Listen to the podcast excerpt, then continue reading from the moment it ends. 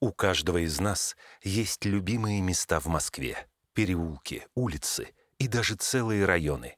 Медиаплатформа «Москва с тобой» и цифровой туристический сервис «Руспас» подготовили серию аудиоисторий о Москве вместе с известными артистами, певцами и телеведущими. Изучайте город вместе со звездами.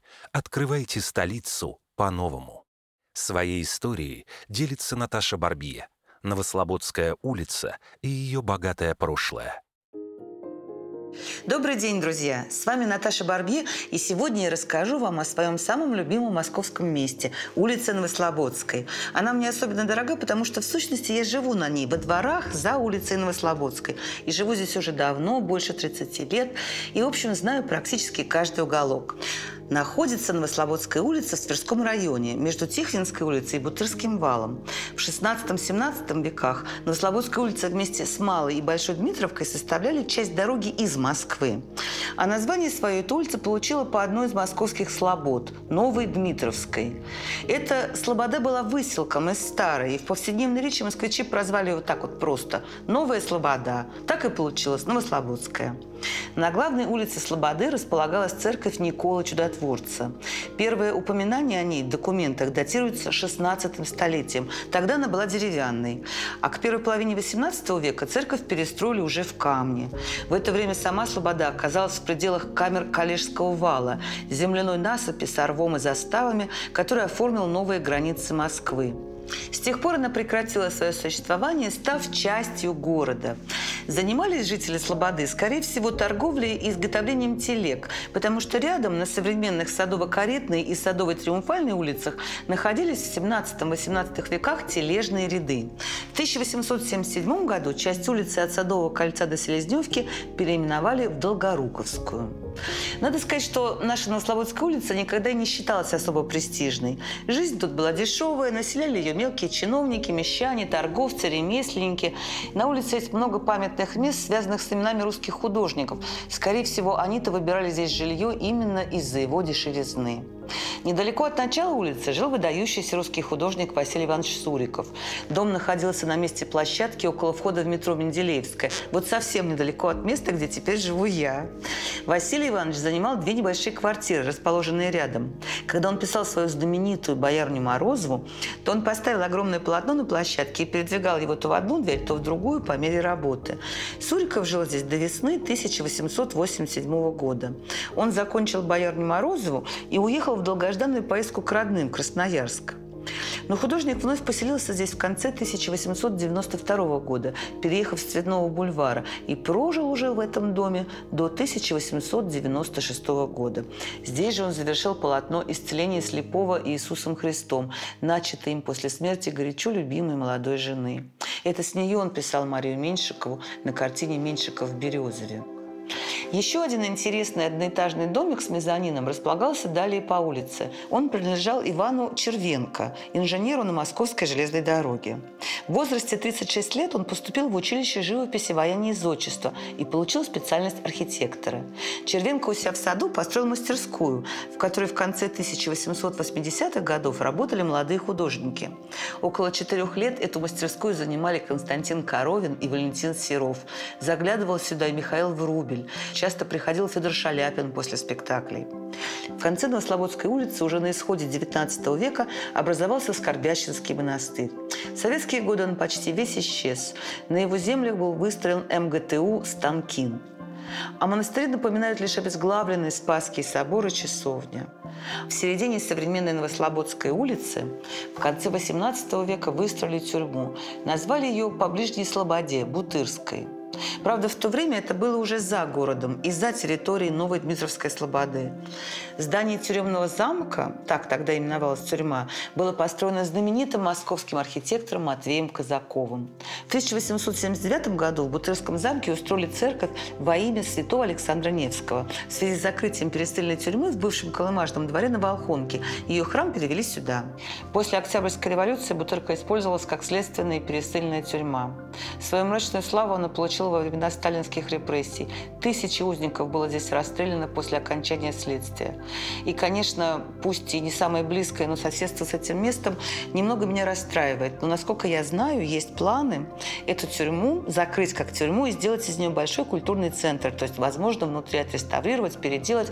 И если там будут художественные галереи или какие-то мастерские, то, честно говоря, я буду рада, потому что в любом случае это архитектура Матвея Казакова.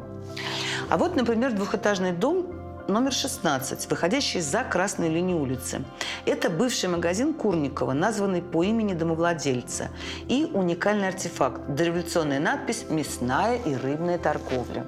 Магазин вплоть до 1980-х годов называли у Курникова и говорили «пойти к Курникову». Соседний пятиэтажный доходный дом тоже числился во владении 16. В нем был винный магазин и узкий сквозной проход во двор, в котором, говорят, частенько снимали кино. Оба дома, к сожалению, сломали в 1980-е годы при расчистке территории для строительства выхода из станции метро Менделеевская. Опять же, вот недалеко от места, где я живу. Вообще облик этой улицы изменился по большей части в 80-х, 90-х годах прошлого века. Многие дома снесли, а в конце 90-х, начале 2000-х на их месте построили новые здания.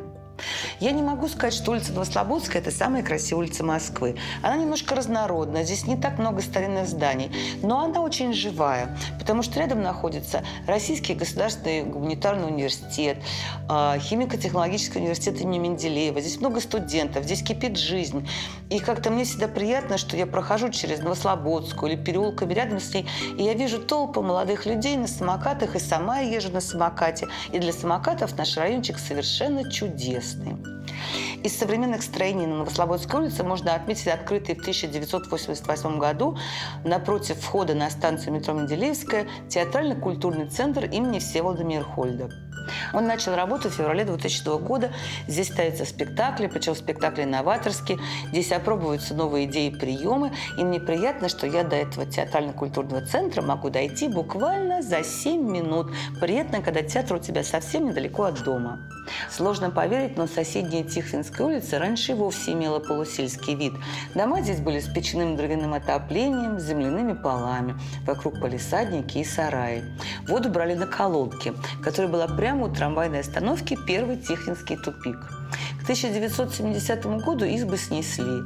Весь деревянный район и рабочие общежития ходили по субботам в бане на углу Тихвинской и Полихи. А еще на углу Минаевской и Тихвинской была знаменитая пивная будка, где все дети района покупали шипучку – порошок, смесь воды, сахара и лимонной кислоты. Для многих Новослободская – это не столько улица, сколько станция метро – кстати, она последняя из пяти станций, спроектированных Александром Николаевичем Душкиным, одним из самых интересных архитекторов периода сталинского ампира.